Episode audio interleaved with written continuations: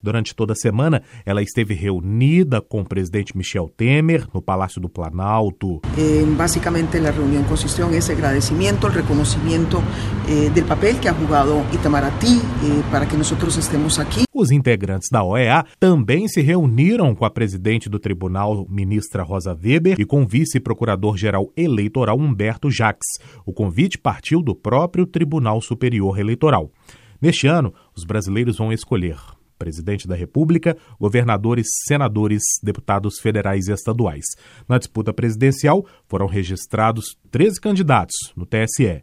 Segundo o tribunal, as missões de observação eleitoral da OEA têm como meta aprimorar a cooperação para o aprofundamento da democracia e devem ocorrer de maneira objetiva, imparcial e transparente, sem a finalidade de julgar a legitimidade de uma eleição. A missão analisa todo o ciclo eleitoral e avalia alguns aspectos, por exemplo, financiamento de campanhas, liberdade de imprensa e acesso aos meios de comunicação, a solução de contenciosos após a eleição e a participação política de mulheres, indígenas, negros e das pessoas com deficiência. Após o processo eleitoral no país, o grupo da OEA deve apresentar um relatório com conclusões e recomendações ao Brasil e também ao Conselho Permanente da organização. Repórter Patrick Vaz.